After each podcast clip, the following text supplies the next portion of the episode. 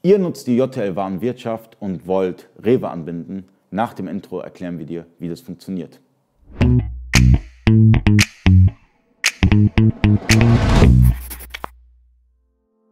Freunde des E-Commerce, mein Name ist Ali Okasi, ich bin Inhaber der E-Commerce-Agentur eBakery.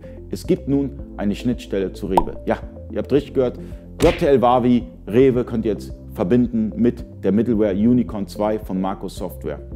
Die Schnittstelle läuft super, habt die selbst schon getestet, mega. Ja? Nun habt ihr nicht mehr die, die Problematik, dass ihr irgendwas bauen müsst, um Rewe zu befüllen. Ihr habt jetzt eine standardisierte Schnittstelle. Und äh, Rewe ist natürlich ein, ein Riese. Und wenn man dort die Möglichkeit hat zu verkaufen, sollte man die auch nutzen, weil das natürlich ein super Vertriebskanal ist für jeden Multichannel-Händler da draußen.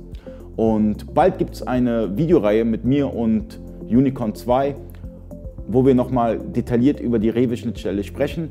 Aber falls ihr es nicht abwarten könnt und ihr sagt, hey, ich brauche die Schnittstelle jetzt zu Rewe, unten in der Beschreibung ist einmal ein Link zu Unicorn 2. Einfach Marco Software Unicorn 2 buchen und das Ganze austesten. Und eure Erfahrungen könnt ihr gerne auch in den Kommentaren reinschreiben. Und falls ihr Unterstützung braucht bei Unicorn, bei JTL oder auch bei der ganzen Anbindung zu Rewe, könnt ihr gerne eBakery kontaktieren. Wir unterstützen euch da gerne. Vielen Dank fürs Zuschauen. Bis zum nächsten Mal. Euer Ali.